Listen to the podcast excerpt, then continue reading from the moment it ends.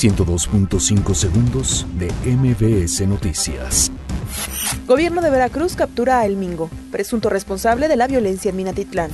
Andrés Manuel López Obrador reconoce que en el ejército no hay mafia del poder. Entregan instalaciones de la UAM luego de poner fin a la huelga de 92 días.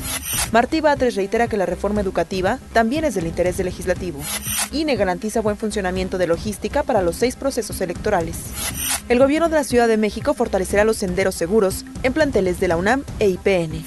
Cuitlagua García inaugura carretera Datatila Las Vigas en Veracruz. El Mijis denuncia atentado en vivienda donde habita su padre.